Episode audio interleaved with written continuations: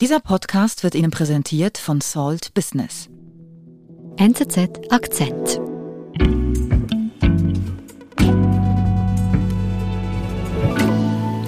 Wir sind mit Australien verbunden, mit Esther Blank. Hallo Esther. Hallo. Du, sag mal, euer Premierminister Scott Morrison. Ist er ein Klimaleugner?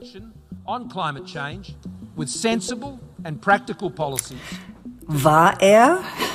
Er hat sich aber wohl in den letzten Jahren dazu bekehren lassen, kein Klimaleugner zu sein, aber er ist ein mh, mm, kein begeisterter Vertreter des Kampfes gegen den Klimawandel. Australia is doing our bit on climate change and we reject any suggestion to the contrary. Wenn am Sonntag in Glasgow die Weltklimakonferenz startet, rückt der Kampf gegen den Klimawandel wieder in den weltweiten Fokus. Was ist da von Australien zu erwarten, lange einem der größten Klimasünder der westlichen Welt?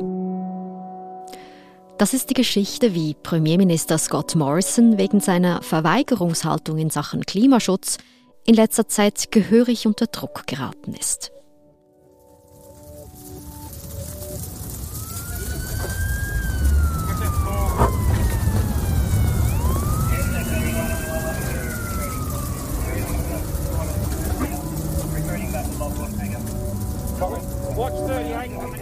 Ja, das alles begann mit den riesigen Waldbränden im australischen Sommer 2019, 2020. Monatelange Brände waren das.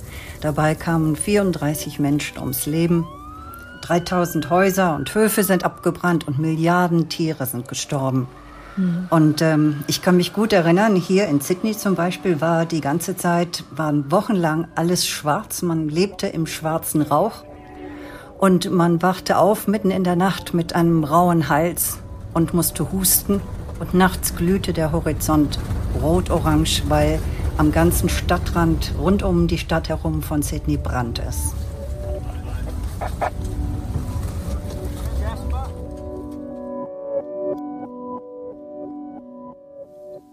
Hm. Ja, ich kann mich auch erinnern an diese schlimmen Bilder, die um die Welt gingen. Was machte denn der Premierminister da? Äh, der machte Ferien. Oh.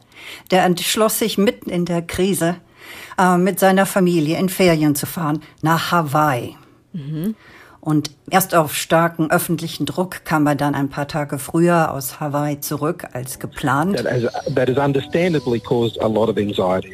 Und als er dann gefragt wurde, warum er ausgerechnet in dieser Krise weggefahren sei, da sagte er, ja wie, ich bin ja kein Feuerwehrmann, ich halte keinen Schlauch.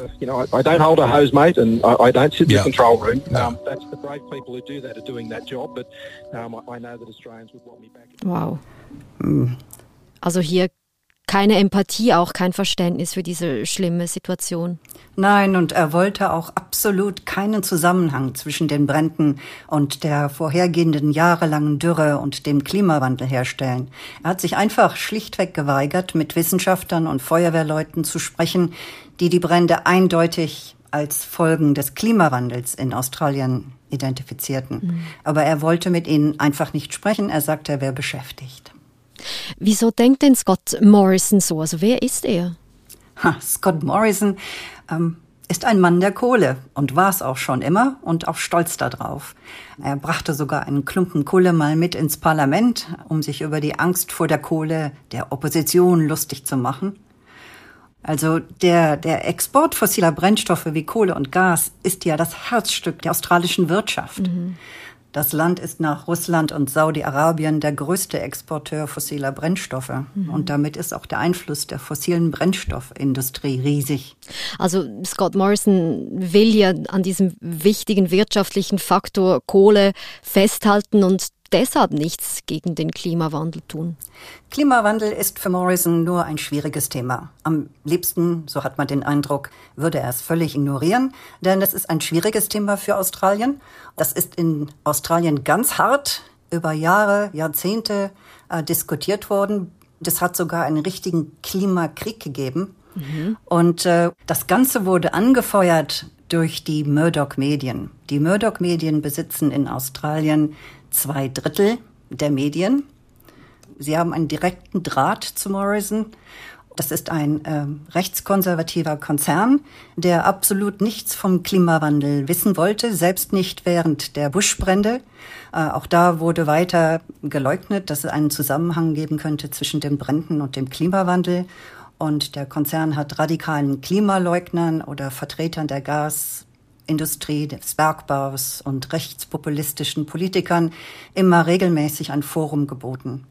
Äh, und jegliche Bestrebungen, Emissionen zu beschränken, einfach ähm, lächerlich gemacht. Sie haben dazu verholfen, dass drei Premierminister wegen ihrer Pläne, Emissionen zu beschränken, gestürzt worden sind. Also die haben hier wirklich großen Einfluss auf die Politik. Einen riesigen Einfluss. Und ähm, der ist auch sehr direkt, also mit direkten Verbindungen zwischen Morrison und den Murdoch-Medien und umgekehrt.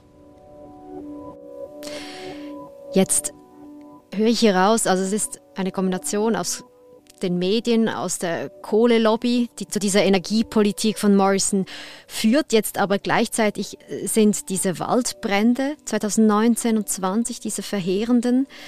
Was macht denn Morrison politisch danach? Also was sagt er vielleicht auch punkto Klimazielen, während sich ja international die Welt ganz klare Klimaziele setzt? Well, let me be clear to the Australian people. Äh, Morrison beharrt darauf, dass man sich an die in Paris vereinbarten Ziele halten werde. Danach äh, reduziert Australien seine Emissionen um 26 bis 28 Prozent bis 2030. Und daran würde man sich halten und man würde dafür Technologie einsetzen und keine Steuern. Daran hält er fest und mehr hat er sich auch nicht geäußert. That they don't move towards either extreme and stay focused on what Australians need for a vibrant and viable economy. Also Morrison bleibt hier total vage, auch nach diesen verheerenden Waldbränden. Gibt es denn jetzt von der Bevölkerung keinen Widerspruch? Wie, re wie reagieren die? Die Bevölkerung reagiert einfach, indem sie das macht, was sie glaubt, was wichtig ist. Ähm, sie haben selber Hand angelegt, sie sind selber aktiv geworden. Ähm, in Australien hat jeder vierte Haushalt des Landes eine Solaranlage auf dem Dach. Trotz geringer Einleitungsgebühren und oft gegen Entmutigungen der Regierung. Und auch die einzelnen australischen Gliedstaaten haben sich längst dem Netto-Null-Klimaziel bis 2050 verschrieben. Auch der Bauernverband und selbst der Unternehmerverband setzen sich beide für Netto-Null-Emissionen ein was für den Unternehmerverband eine Wendung um 180 Grad innerhalb von zwei Jahren bedeutet. Und die Bauern, die wissen natürlich, was Klimawandel für sie bedeutet. Nach den schlimmsten Dürren, Bränden und Überschwemmungen seit den ersten Aufzeichnungen in der Geschichte ihres Landes. Und äh, selbst Rio Tinto, ein großes Bergbauunternehmen, hat das 2050 Netto Null Klimaziel und will 10 Milliarden investieren, um es zu erreichen. Und wie reagiert denn Scott Morrison jetzt, wenn hier Druck aus der Bevölkerung und auch äh, aus der Wirtschaft kommt? I said what our 2030 commitment was. I explained how I thought we would get there. I explained the costs to Australians. Er bleibt immer noch dabei. Ähm, gerade erst im August hat er leicht trotzig mit vorgeschobenem Kinn im Fernsehen erklärt, er werde keine, äh, keinen Blankoscheck für irgendwelche Klimaziele ausstellen. Und er sagte auch, er würde wahrscheinlich nicht nach Glasgow zur Umweltkonferenz gehen, denn er müsse dann ja immer in Quarantäne und das sei ja etwas mühsam für ihn. That is the Australian way. Hmm. This is a last chance saloon, literally. Because if we don't really take the decisions that are vital now, it's going to be almost impossible to catch up. Dann im August, dann passierte dann plötzlich etwas. In einem Interview mit der BBC zeigte sich well, der englische Prinz Charles total konsterniert, dass Morrison nicht zugesagt hatte, nach Glasgow zu reisen. Scott Morrison, the Australian PM, isn't even certain that he could make it to the meeting in Glasgow. I, is that what he says? Is he? He did say, yeah. yeah. He said he's well, spent enough time in quarantine. I mean, what would you say to world leaders about why they should come to Glasgow? Und auch die Queen die ebenso wie Charles bei der Konferenz auftreten wird, zeigte sich total irritiert über Regierungschefs wie Morrison, die noch nicht zugesagt hätten. Und äh, sie sagte es sehr irritierend, wenn die Leute wie ihr nur reden, aber nichts tun. Und die Queen ist das offizielle Staatsoberhaupt Australiens. Und in Morrisons Partei sind viele begeisterte Monarchisten.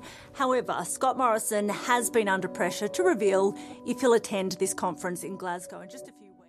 Und am nächsten Tag wollte er plötzlich nach Glasgow.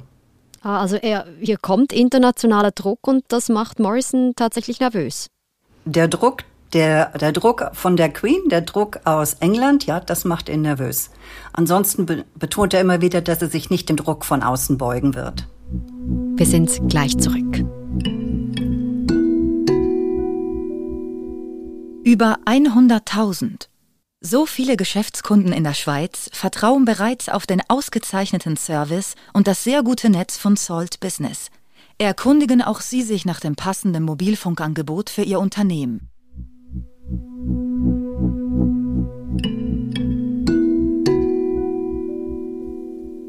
Also auf Druck des Königshauses entschloss sich Morrison doch nach Glasgow zu reisen, ohne ambitionierte Klimaziele zu formulieren.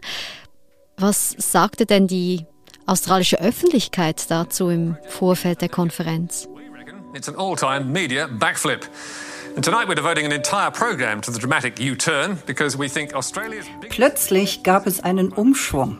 Es gab einen Umschwung, eine absolute Kehrtwende der Murdoch-Medien, die ja eben den größten Teil der australischen Medien beherrschen. Was meinst du mit Umschwung? Was ist da geschehen? Climate of change. How we can go green and save jobs in a net zero world. Ja, die Murdoch-Medien waren plötzlich totale Befürworter der Null-Netto-Emissionen bis 2050. Australia could be number one in the new global economy.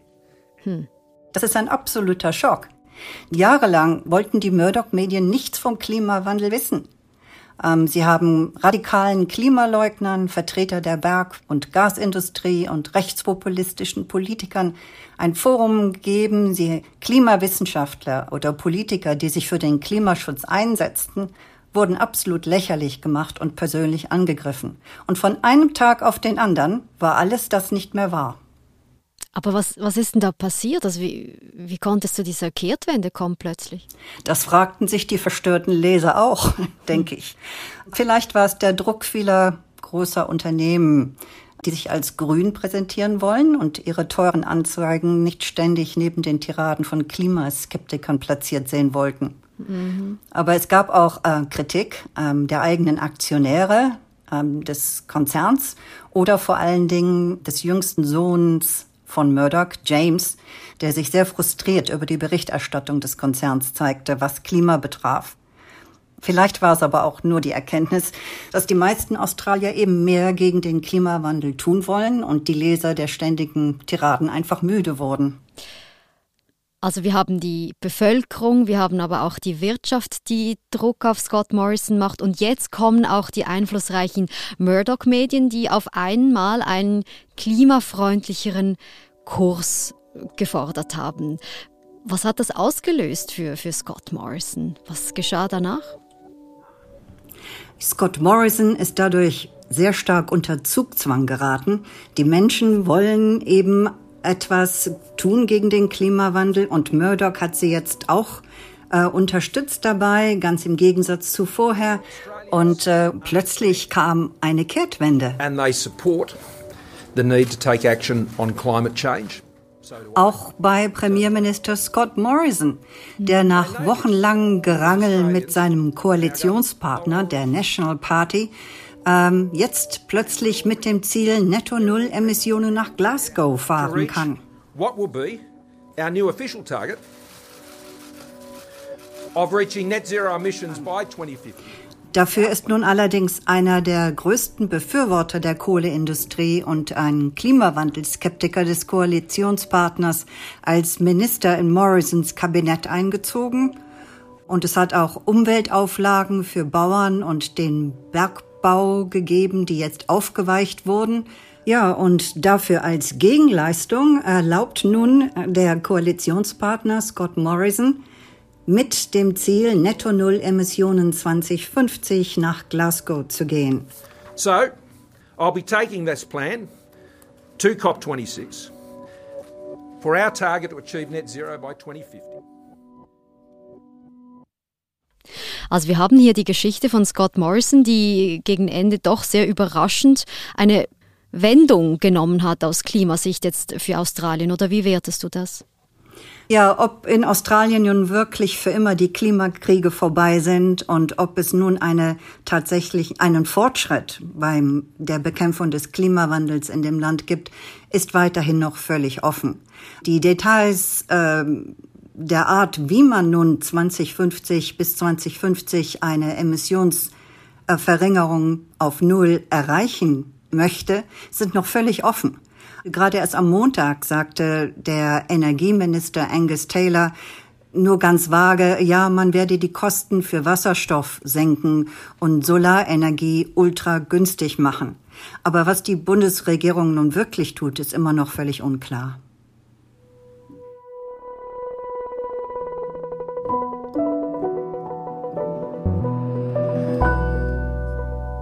Dann schauen wir als erstes mal zumindest gespannt auf die Klimakonferenz in Glasgow. Esther, vielen lieben Dank und liebe Grüße nach Sydney. Bei uns ist erst Mittag, aber du gehst schlafen, nehme ich an. Ja, ich gehe gleich ins Bett. Vielen Dank. Danke dir. Tschüss. Tschüss. Das war unser Akzent. Ich bin Adin Landert. Bis bald.